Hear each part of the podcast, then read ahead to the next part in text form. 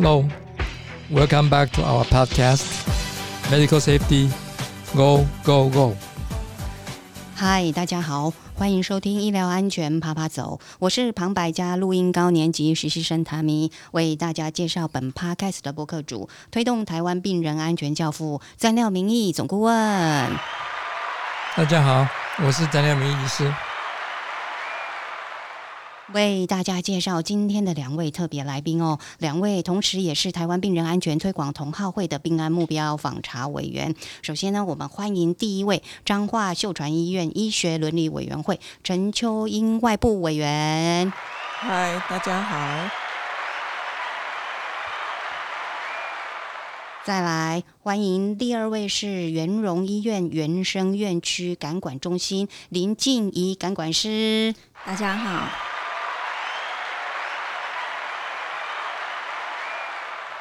嗯，原本呢，我们计划这一集哦，是要以我们的医院幕后英雄系列之感管师哦，但是呢，嗯，总顾问不认为哦，他觉得说感管师啊是啊不是医啊医院的幕后英雄哦，他反而认为说，自从嗯 SARS 以后呢，感管医师及感管师哦，都已经站在台前，已经变成是医护界的。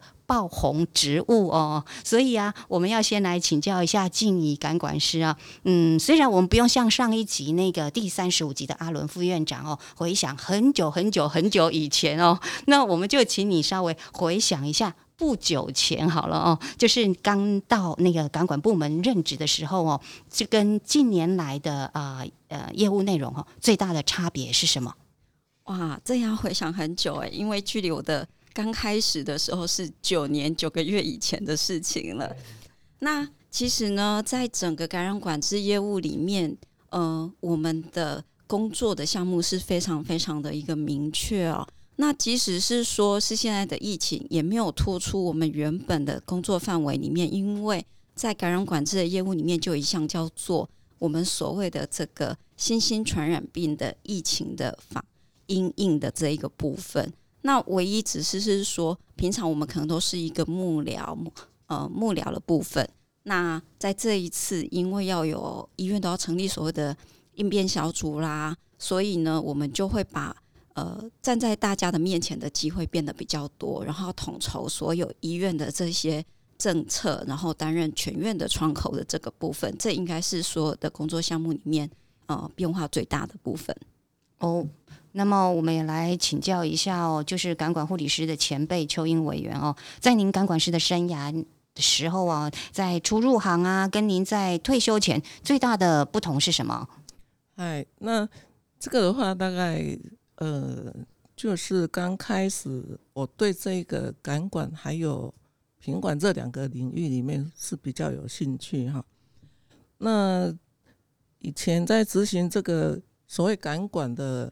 工作里面刚开始，在我那个年代的时候，刚开始可能还是比较少，都是呃自己去外部学习。像我之前也是在 CDC 第一梯次的公办训练的那个 ICN 的这个课程，那回来之后就骗我们医院的护理人员说：“哎，做个感管师不错，你们可以怎么样做，怎么样做。”都是半推半就，他们进入这个领域。那当然，在这个工作领域里面，我是一定要跟他们站在同阵线。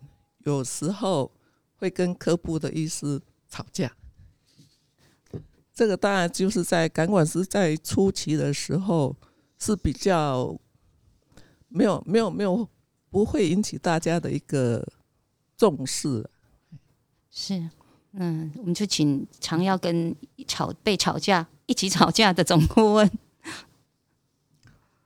我今天其实我想讲到港管这个范围相当的大哦，我想这一阵子大家的话题大概都是集中在这个 COVID nineteen 嘛。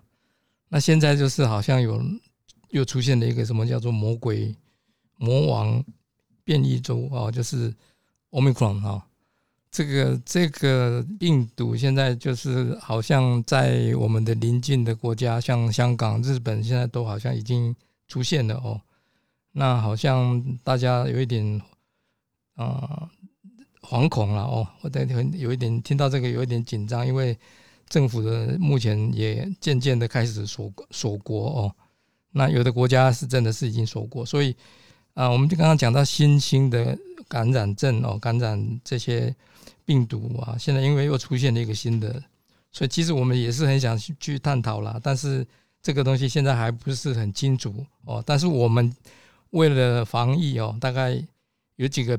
这个 paper 哦，我想其中一个就是洗手，而且我想这个呃钢管师的前辈哦，还有呃静怡钢呃钢管师也是在这方面哦，刚刚讲过，将近十年前就已经投入哦，所以应该是有很多话题是关于洗手的了哈。我想这个是非常啊基基本的东西哦。我想我们今天可以在这边。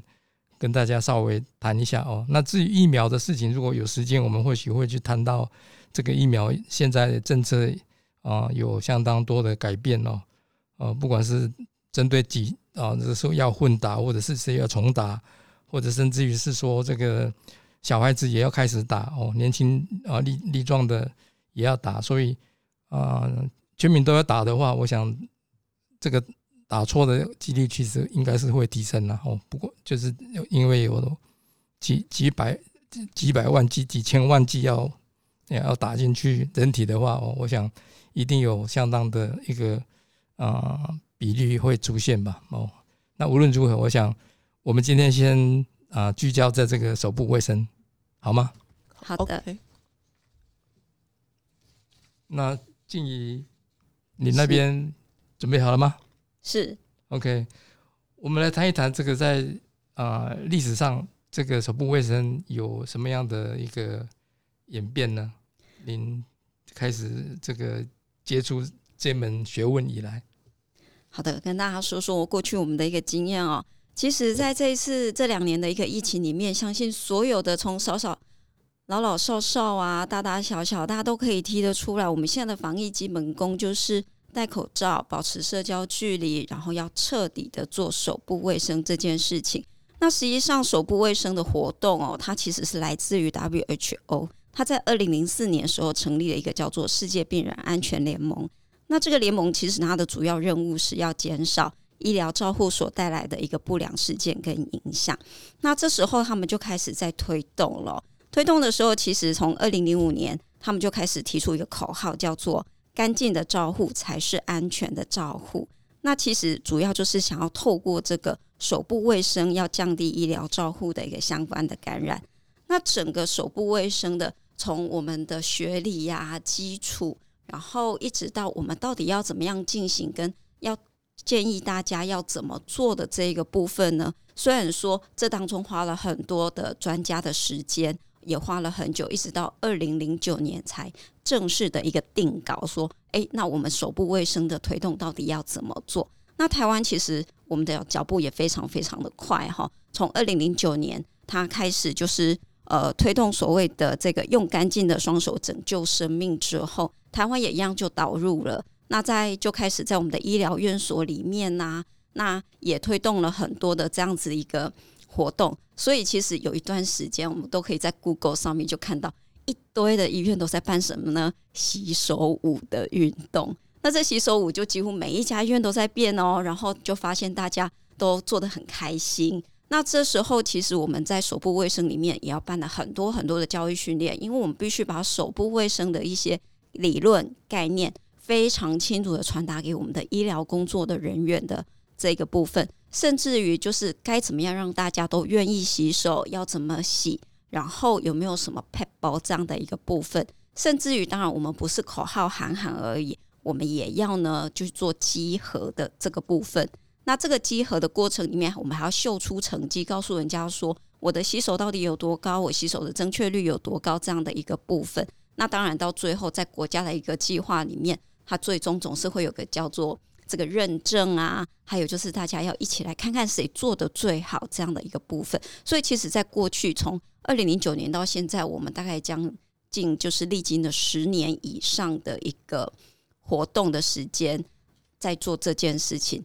但依照我们的经验上来说，我们真的不得呃，好想叹一口气哦，因为实际上整个洗手运动在全民上来说，这两年的疫情时间，实际上我们的进展远超过过去的十年的期间，大概是这样的一个部分。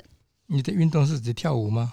哦运动就是我们刚刚所提到的，就是说，呃，我们要办教育训练，对，然后呢，办教育训练之后呢，我们就要查核啦。然后，因为大家都在想说，怎么样引起大家对洗手的一个兴趣，所以其中有一个很大家都在风靡的，就叫做洗手舞的一个活动，所以这是活动之一啊。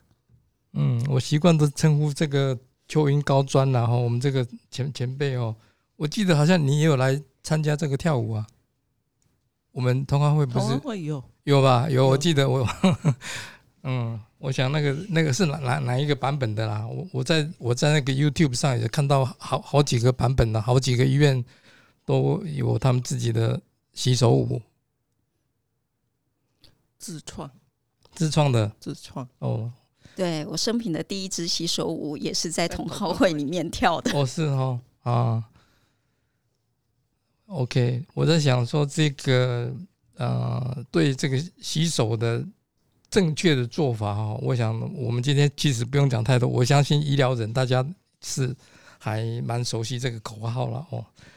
但是我发现是有很多迷失啦哦，就是说以往可能刚刚啊静怡有提到是两千零九年是 WHO 嘛哈，那可能在那之前大家记得那个嗯美国的 CDC 可能在二零零二吧。大概哦，啊，零四吧，零四哦就推出。那其实全世界好像也大概都是抄袭，不是不是抄袭啊，就是参参考他们的哦，就是遵照他们的做法在做，所以一直做到目前，我想大概基本的做法是没有太大的改变哦。但是你们有发觉说是哪一个哪一方面，比如说要用什么方法，或者用什么样的？洗手液啊，会比较有效率，或者是说啊，怎么样去啊做这这方面的这个改设备方面的一个一个一个改变，会让这个洗手会更应该讲更准确了，让让大家能够遵循这样子的一个防疫的工作。OK，那我先来谈一谈的这一个部分哦。其实，其从二零零四年、二零零五年开始推出整个所谓的手部卫生这样子的一个理论，还有 guideline 的时候，一直到二零零九年的一个定稿，这几年的时间一直推行到现在，我们的确是有一些些的想法上跟推动上有一些不太一样的世代。那应该是这么讲的，是说第一个，我们一刚开始都是推动，应该是要用水的湿洗手。但是湿洗手的过程里面，我们就常会发现到，哎，有些地方我就用不到水啊，没有水龙头让我们洗手，这时候怎么办？于是我们就开始推出了所谓的干洗手这件事情。那干洗手一刚开始的话，我们知道说，在消毒灭菌里面，其实最有效就叫做酒精嘛。那它的含量必须是百分之七十以上。但是因为酒精对皮肤的刺激性也很高，所以呢，有一些工作人员就说：“哎呀，这个手上有伤口。”那或者是说，这一个它对我的皮肤非常的刺激，所以他们就不喜欢用。所以其实陆陆续续有所谓的异丙醇或者是丙醇，甚至于说有一些厂商就提出来说，在我们的干式洗手液里面也去加上一些具有保养成分这样子的一个可以保养我们的手部的这样的一个成分的产品出来。那这个是在设备上面我们所做的一个就是。不同的地方，但是说洗手步骤这件事情其实有一点相关性。一刚开始的时候，呃，对，就像顾问说，我们有这个口诀嘛，内外夹攻大力丸这样子一个洗手七个步骤。那这七个步骤其实一刚开始的时候，我们的野心真的很小，我们期待的是说大家有洗就好了啦，那不需要就是把七个步骤完完全全的都做到。但是呢，经由越来越多的研究显示。有洗随便搓一搓，其实没有办法让我们的手部就是可以达到完全干净这样的一个状况。所以，其实，在几年的一个推动之后，我们现在其实就是非常落实。我们不是只有要洗而已，我们希望是把所有的步骤都洗对。那这时候我们才可以有拥有这个干净的双手这样子。那邱云，嗯、委员，您认为呢？您看到的是是不是还有其他的迷失啊？我刚刚有提到九七十趴的这个酒精嘛，哈，好，好像有一些文献是写六十趴也可以吗？是您您认为呢？有有没有看过这样子的？他哦提到是六十五到七十帕，但哦。是基本上都没有看过低于六十帕这样子的一个成分。是哦，嗯，嗯，我我我我的手边有有有写六十八的啦，他们无论如何，我想我我真的是没有看过六十趴以下的啦。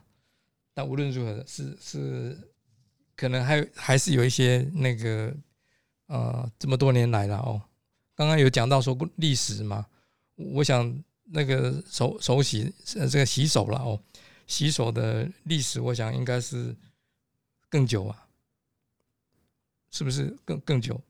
一一千八百一八五零年左右，大概就是有一有欧欧洲那边就是有那个产科医师嘛，叫做呃，热热梅尔对，外斯，对，哦，Samuel Weiss，先没有哦卫士的那个，他就是在呃维也纳一家医院呐、对，然后他大概在四七跟四八年这两个当中有两个医师，那这个 Samuel Weiss 他本身的话，他就是倡导整个，诶、从他医院里面他了解到说他们呃分两个区块，一个是在诶训练医师的，一个是助产士的，那两个区块接生的部分感染率的比较是不一样。那后来他发现，就是在他们的一个呃，其那个实习生这边，就是医师这边的部分，他们的呃从解剖那边下来没有洗手，所以他们的一个感染率就相当的高，相当的高。那这个部分，他就他就用那个呃石灰水，石灰水的那个洗手，那无形中他的一个感染率就下降因。为你说什么水？啊，什什么水？他说石灰水，石灰水啊，含哦含氯的那一种哦石灰水对。所以现在我们洗手是要用什么样的水？是普通水吗？还是用无菌水吗？还是用什么水？好问题，很多人都会问我们说，到底是更好吗？就是那说迷迷失啊，哦，对，就是到底肥皂有没有用，还是我一定要去买那种就是可以抗菌的一个产品，对洗手才有用？其实我们要讲的是说，第一个会遭受到感染这件事情，跟我们的细所残留的手上细菌量有一个很大的总作用。所以，即使你手上都没有任何的所谓的肥皂，然后这些抗菌的产品，其实光是清水都可以洗掉我们手上的脏污，跟减少它的细菌量。那另外一个部分，肥皂有没有用？当然有用，因为它也可以搓洗掉我们的一个手上的一个细菌的量。只要细菌的量变少，其实就会降低我们受到感染的程度。那当然，现在有所谓这个所谓的抗菌的一个呃，就是洗手产品的这一个部分，但是呃，我们必须要讲，抗菌的洗手产品有一些啊，吼，它也没有用，像肠病毒、诺罗病毒这一类，其实只要肥皂就够了，抗菌产品就是反而对它们的效用不是很高，所以我们就发现一件事情。只要啊，吼，不是那个脏水、污水，其实水对我们来讲最大的用途是要冲洗掉我们手上的脏污。嗯，所以讲来讲去，这个还是那个吗？酒精性的干洗干洗手液是最是应该是最有效吗？还是说，嗯、对啊，我在我的意思就是说，因为洗手有分平常、日常，就是非医疗的洗手嘛。哦，嗯还有就是说，真的是真的是在医疗上有医疗行为哦，不管是要打针，不管是要开刀，但是开刀又是另外一回事啊。我想手术前的洗手可能又需应应该是要还要再更嗯，更高更进阶的，对，所以等于是有或许分成三种：日常的洗手，还有一个治治疗 procedure 前后的洗手，还有手术，特别是讲在开刀房里面的洗手，我们使用的东西可能不太一样。比如说像那个呃一个成分叫做 chlorhexidine，我想这个您应该是认为说这个东西在我们讲打打针哦，中心静脉导管戳针啊。下针的时候，这之前我想现在应该全世界大概都有这个趋势，都会使用。那早早期是用这个好像有有优点呐，哦，类似优点类型的。那无无论如何，我想这个东西都有在变呐。哦，这几年来我觉得都有在变啊。但我们这边是没有特别的数据，但是我看过很多啊，这个研究报告是针对这方面的一个，你到底是要用什么样的成分？去做什么样的呃消毒？那可能是有多少还是有不同吧？还是有它不同的一个层次啦。那其实我们针对在一般的治疗性的一个洗手的话，如果说我们用干性酒精还是其他的，但是你洗手的一个。哎，时间搓揉的时间不够的话，还是一样，等于是没有它的一个作用。呃，像我们这一次的一个疫情，我看到很多个呃呃网络的一个宣导，我就看到说，整个在洗手的一个宣导里面，好像有的还是带着手表，然后搓揉的那个方式还是不是很正确，所以在这个区块的话。在洗手这个区块的话，还是整个步骤，然后时间。那在之前我们会看到，就是会去看到我们的工作人员的指甲会不会过长，都会去检视这这个区块。那在我从事医院的那个当中，里面有个 CU 的单位，那这个单位的话，就是那一阵子应该是有一个。感染，那我们就先从那个洗手开始去跟他们看。那每个人也都说有，我有洗手，又按照步骤来洗。我说好，没关系。那我们按照步骤洗完之后，你都按照正确的时候，我们来印个手模，就印出来。那个不够的，还是有他的一个那个寄生菌在他的手上。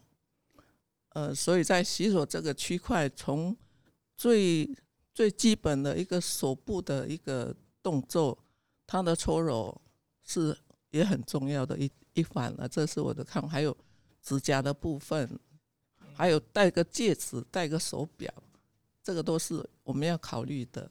也有人戴手镯呢？对，都有啊，而且是护理人员。对，这个像以前我们去巡病房的话。看到我们的护理工作同仁，我们都会跟他建议，漂亮的东西收在口袋。嗯，有的护理人员讲说，这个戒指没有拿掉，拿掉的话，他先先生会生气呀。哦，是这样子吗？看静有没有碰过？你们，你们是有负责去院院内去做什么擦集合的动作吗？说总顾问每一次啊，都问到我们，就是。这不算痛的点吗？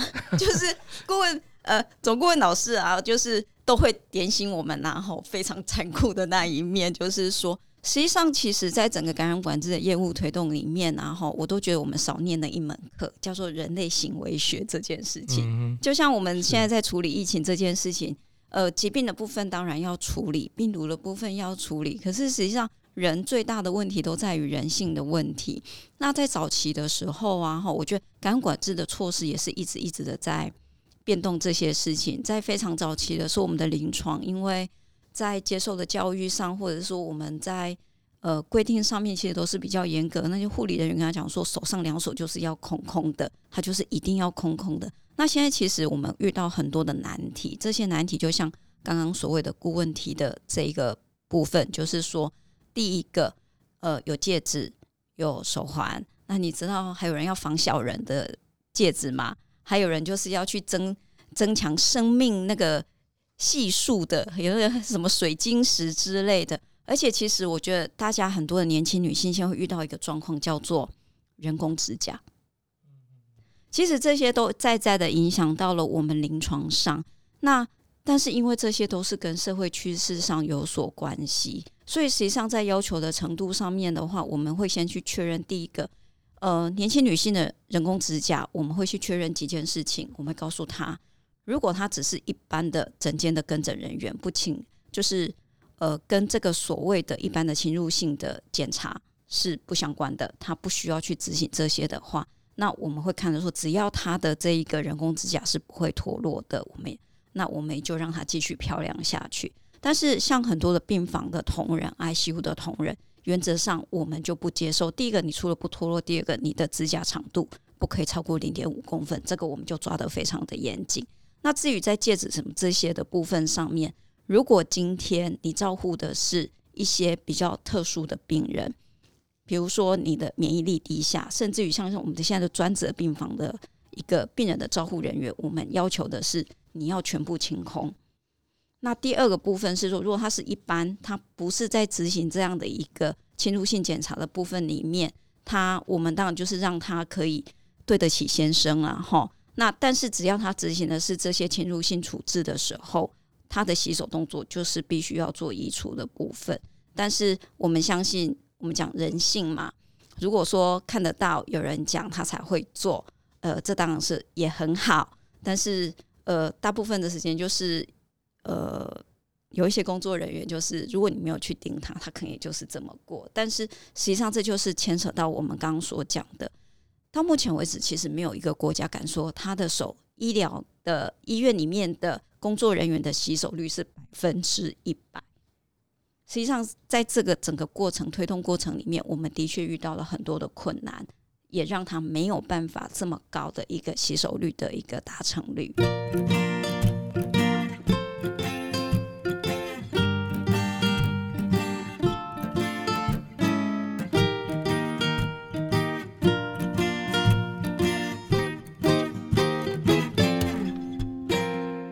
事实上，大大部分不是都讲说，大概五十趴，早期应该都大概平均，我想四五十趴是。很普遍的，在在国外的文献呢，嗯，但是现在或许很积极在推的地方，可以到达七十趴也说不定呢。那七十趴以上，可能大概就应该可以啊，让很多所谓的手都变成很很很清洁、很干净这样子。那你讲一百趴，国国内常常会听到九十几趴的，这这真的是你可以相信吗？我们台湾特别特别高呢，嗯，就是我我想跟大家分享一个啊，哈，就是我们在茶盒的一个变化这件事情。我们有提到说，二零零九年我们开始推动的手部卫生的一个活动。那那个时候，其实因为我们刚开始做茶盒这件机盒这件事情，其实那个时候的机盒是怎么做的呢？我们就是。不管是委员访查的委员呐，集合的委员呐，还是我们感管师，我们那时候做的方式是这样子：就到某一个单位，就说来请 A 同仁，你告诉我洗手五十机是什么，所以大家就要背得出来。第二个部分说好来，您现在洗手给我看。那他就知道嘛，这叫考试，对不对？我们就是我们很会考试，所以考试出来的成绩其实就是很好。那慢慢的，其实就像总顾问所说的，其实一百真的吗？九十九真的吗？九十八真的吗？那我们开始发现，就是说，诶，我们好像也要改变我们的方式哦，因为这种做法，这种集合方式，就是每个人当然都是一百分啊，没有问题，因为考试嘛。所以后来我们就开始改变了，感管师我们就被教育说，我们应该改变我们的集合方式。所以呢，接下来我们就是开始到。各个单位去，那单位去也很有趣啊！你就去跟他讲说：“哎，我们要来集合洗手。”嗯，大家就神经紧绷。看到感管室一出现，我们就知道我要做洗手这件事情。在感管室看不到的地方呢，不知道。那后来我们就讲说：“好吧，那我们也很想知道，我们到底实际上是怎么样。”又改了，我们都偷偷的去然后躲在角落里面。所以呢，我们就开始看到这个，其实洗手率真的不是像我们所说的，呃，所想象的是这个样子。不过，我也想要分享一件事情，其实不管是我们真正的去，就是去告诉大家说我来评洗手，还是我偷偷摸摸的去，我现在发现什么叫做人性，因为人的活动都是惯性的。如果他今天平常又就这么做，我在这个单位站三十分钟，他就是都会洗手。但是如果只是因为感管师到现场，他才想起洗手这件事情的话，他大概只能撑五分钟。另外二十五分钟，其实他也无所遁形，因为这叫做习惯的一个状况。那当然，其实因为感管师在每一家医院，其实人力都非常的有限，我们其实也没有办法，就是呃。一直一直都在单位里面做，所以其实后来就很多医院他们就发展一个叫做电子监测。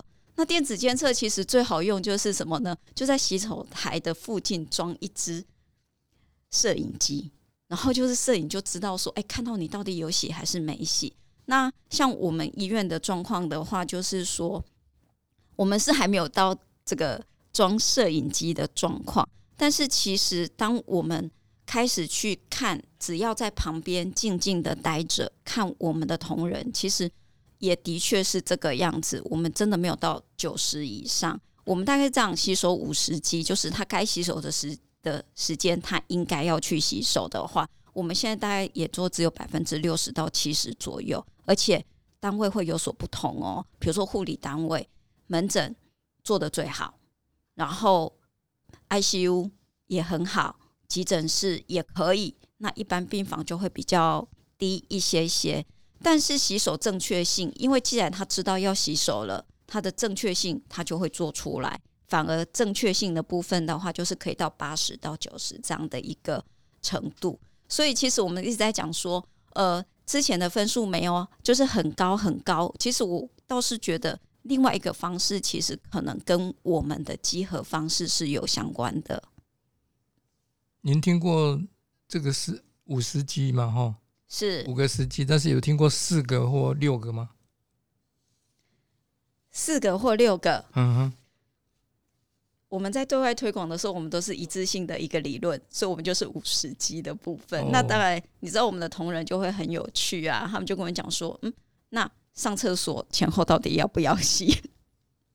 四个是来自加拿大啦，因为加拿大的。的 paper 哦，加拿大诶，当然是是全国全国性的哦，呃，他们把这个应该讲接触病人后跟接触病人环境后两个把它合并，所以就他们就只有四个司机啊，但是好像也有六司机六个司机的，这个六个第六个司机就是把应该说病呃应该病人的病病房哦。进入跟进出都要符合的话，那个就是第六个司机啊。所以我想，这个并不适用于每一个情形、每一个病人呐。哦，所以有的情形你说要洗手，但是他这个病人并不是在病房里面呢。哦，他有可能是在急诊呢。哦，等等哦。所以我想也有很忙的时候，你讲过的，也有所谓的。紧急的时候，我可能是要救命比较重要了，哦，就就是可能有一些例外了，因为，嗯，大概二零一三年左右吧，一个，嗯，美国民间蛮有名的，呃，一个内科教授叫做切森，哦，切森，他是有一篇 paper 哦，特别提到说，好像他他的研究就是有八个医院。他去做了一个调查，然后发现说，至少有不是至少，总共了，总共有二十四个原因哈，就是啊，这个遵没有办法遵从遵循，等于是洗手率是没有没有达到啊理想的原因有二十四个。那时间的关系，我没有办法一一个一个念了。刚刚我们已经提过了几个。哦，就是会有一些例外，因为五十机五个司机没有办法，真的是运用在所有所有的每一个病人，你认为呢？在我们呃，我们曾经把那二十四个，就是跟我们的同仁一起来做一个讨论。那这个讨论里面，其实我觉得那时候讨论其实还蛮有趣的。呃，有一些状况是我们台湾比较没有，因为他说，呃，就是大胸部也会造成就是影响洗手的状况。这个在台湾比较没有啦，因为后来我们才知道，哦，因为大胸部是因为你在洗手的时候，你不是两只手应该要互相搓吗？可是它就合不起来呀，很难合，所以它就没有。好，那其他的时候其实引起很多同仁的共鸣。第一个，每人都说我太忙了，嗯，然后我忘记了，然后在讨论这两项的时候，哎，大突然间发现大家都好有共识哦，所以其实我们也很想要问问总顾问怎么办。你说其他的，如果设备少，我们可以增加嘛，对不对？教育训练不足呢，然后认知不足，我们也可以就是想办法去做提升这件事情。但是我觉得到目前为止，就是有两个我真的是觉得为恶，我没有改善不了的，就是当他忙了怎么办？忘记了怎么办？然后当然忘记在我们就是呃过去参访或是有一些医院，他们提出来说。哦，在我要离开的时候，然后就会有一个声音说：“呃，就是有个像录音机似的说，请记得洗手，请记得洗手这样的一个状况。”那忙碌呢？嗯，我们好困扰哦。但无论如何，我想这些啊，手部卫生遵从率哦，是代表着嗯，应该讲院方的政策跟这个 leadership 啊，其实。其实也就是直接反映了这个那个职场的文化啊，对安全的一个价值观。我想这个是很重要的一件事情。那当然，我们的目标应该不能把它摆在放在一百趴嘛，哈哦。或许刚刚也讲过的，大部分文献认为说七十五或许是可接受了。但是真正重要的，我想医院的品质指标。最终还是在看这个感染率的问题嘛？是，对，嗯哼，这个设备的部分呢，我在想，有早期我们看过很多医院是有，好像是也也有这个这个温风，就是热热风会会可以可以来让手干燥的这个烘干机有吗？有最最近好像很少看到你你们呢？你们认为呢？还是那个东西是让皮肤很干燥？可是这个烘手的那个这一部东西哈，我会不大敢用，因为它一直在循环，然后那些风出来，不见得是我们可以接接受的部分。因为那个维护的部分到底是多久去维护它的整个是出来的一个热风是？可以接纳的一个，哎，不要再有第二次的那个细菌的残留，这样子。所以其实也不一定就是有这样的设备。你刚刚也讲说，还是水会自动出来，或者风风会会帮你吹干这样子哦。这些这去增加这些设备，好像让呃洗手率会会会提升吗？或者是说让整个 outcome 会？更好吗？也是很多问号吧。没错。还有什么其他计划呢？或者目目标，就是可以提升这个洗手率的方法？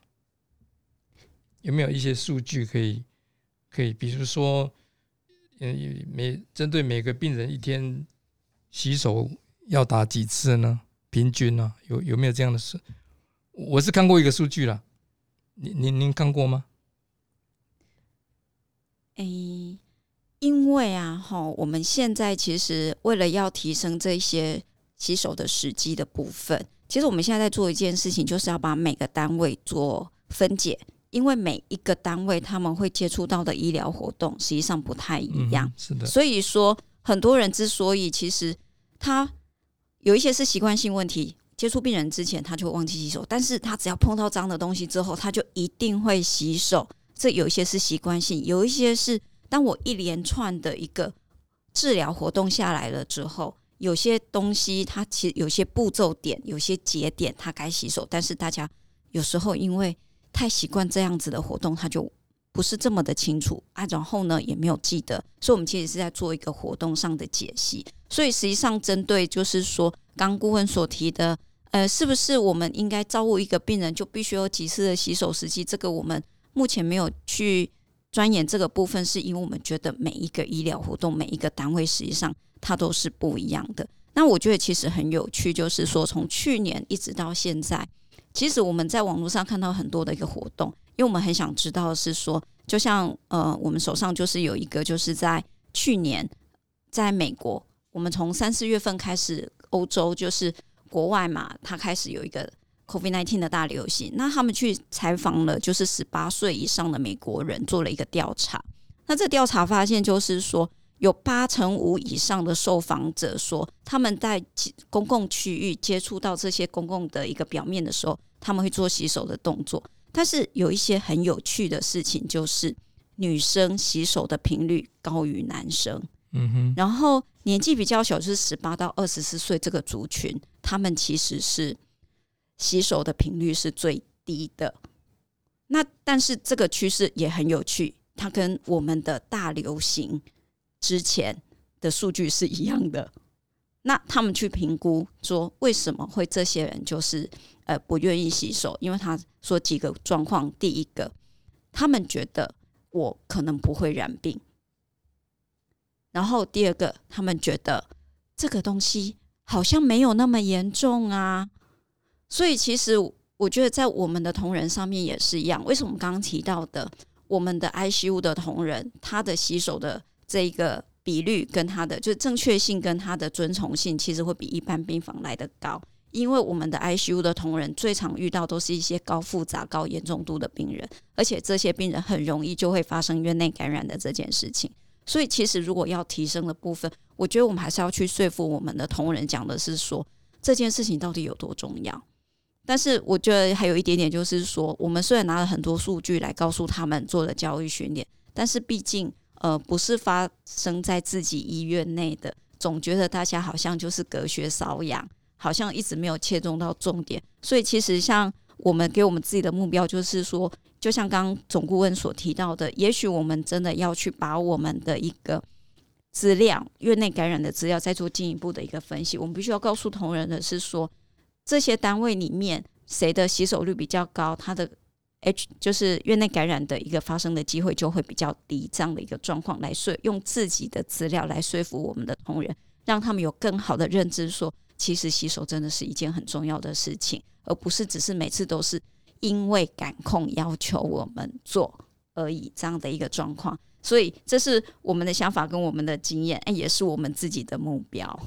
嗯哼，所以你听到的就是 ICU 的的的 staff 哦，会比较认真洗手。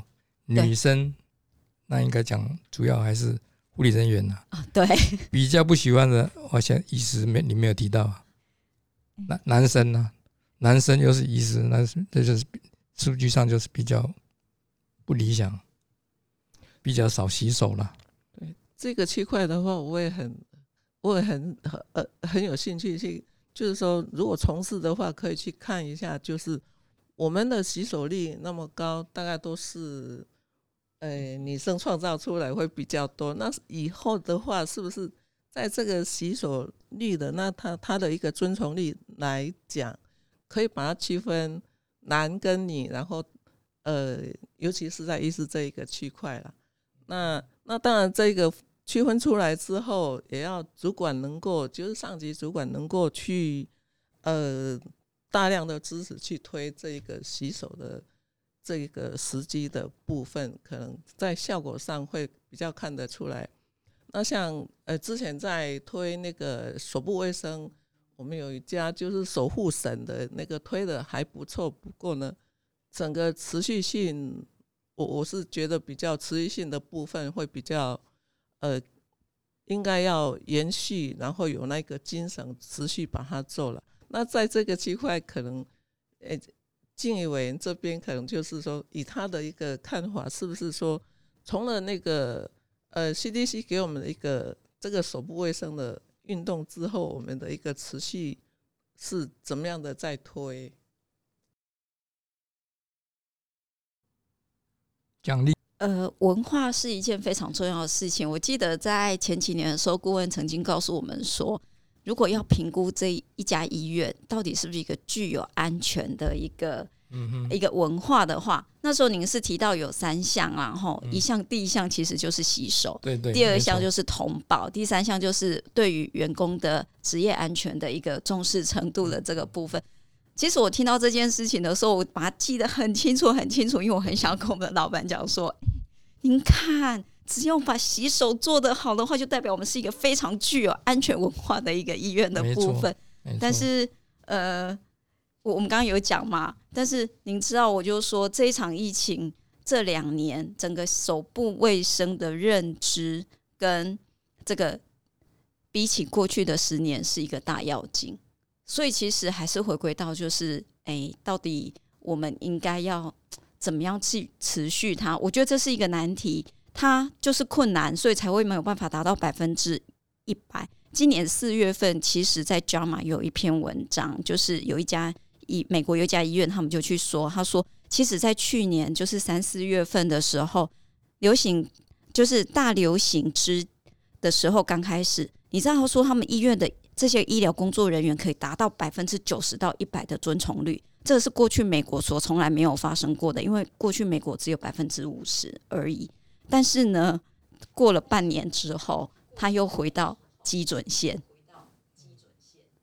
所以这就是提到他其实也提到什么部分，就是医疗人员在过度的工作负荷之下，他会产生一种疲累感，很多东西他会就没有办法继续维持。所以我想说，邱英委员刚刚提的那个问题很重要，但那是我们要努力的目标。好的，嗯，访谈的最后呢，我想请教一下邱英委员哦，从今天的主题手部卫生哦，您认为对医疗安全的影响是什么？呃，其实，在手部卫生这呃，跟我们的医疗安全、病人的一个安全是一个最基本洗手嘛，最基本的一个动作了。那这个区块的话，我们呃可以回想到，就是感管人员要去推动这一个区块，实在也是比较艰辛一点。当然，呃，像我们刚刚开始在提到那个。伊格纳兹那个塞尔维斯这个医师的部分，他就是为了要求，呃，医师他们要来洗手，那结果他是变成公敌，然后呢，呃，造成他本身的精神压力问题，住进了精神病院，后来死掉了哈。所以在这个区块，我们的感管兼并实在也要相当的勇敢，然后我们。为了病人安全的一个基础，我们要努力，然后也要上级主管的一个支持，这是我在这个洗手的一个观念里面，我们要去加强的部分。那再请教静怡感管师，您的看法是？要推动医疗安全，我们觉得，我个人是觉得手部卫生其实是起手式。因为在我们所有的 guideline 跟我们所有的 SOP 里面，一项侵入性处置或是一项所谓的治疗作业的第一一开始的第一个步骤就是洗手，结束的最后一个步骤也是洗手这件事情。所以要说我们能够把我们的安全做到什么样的程度，品质要提升到什么样的程度，实际上洗手它就是一个起手式的这个状态。所以，但是我们必须要有更多、更多的人能够认知到这样子的一个情况。所以呢，手部卫生的推动实际上已经有一百五十年历史，从我们刚刚讲的一八四七年开始，然后我们大家都公认它是降低院内感染最有效的方式、最经济的方式、最简单的方式。但我们刚刚也提到了，它其实是最困难的，所以我们要继续加油。好的，最后再请教总顾问您的高见。嗯，这两位真真正在这个线上哦，就是钢管的，我们不讲。不是幕后了，真的是因为有这个 COVID nineteen，他们是非常重要的哦。啊，他们都已经讲完了，但是我还是认为说，这个呃，遵从率会能能够可以提升哦，不是只有设备的问题。我想最终还是讲还要回到这个安全文化，就是我刚刚已经刚刚已经讲过了哦。那这个安全文化其实也是要靠 leadership。那这个上面大概就是政策了。那这个政策可能就是政府的政策哦，还有还有医院的政策哦。所以无论如何，我想这些理论大家其实应该都知道，但是唯一就是做不到的，我们一定要考虑到说有一些情形，就是因为个人行为，真的是个人的问题，这这些不配合的人，我们应该适度的要去做一些呃方法去。不管是鼓励，或者是怎么去处理这些人，就是不配合的人，他们的认知跟我们是有落差，这也是未来我们应该努力的方向。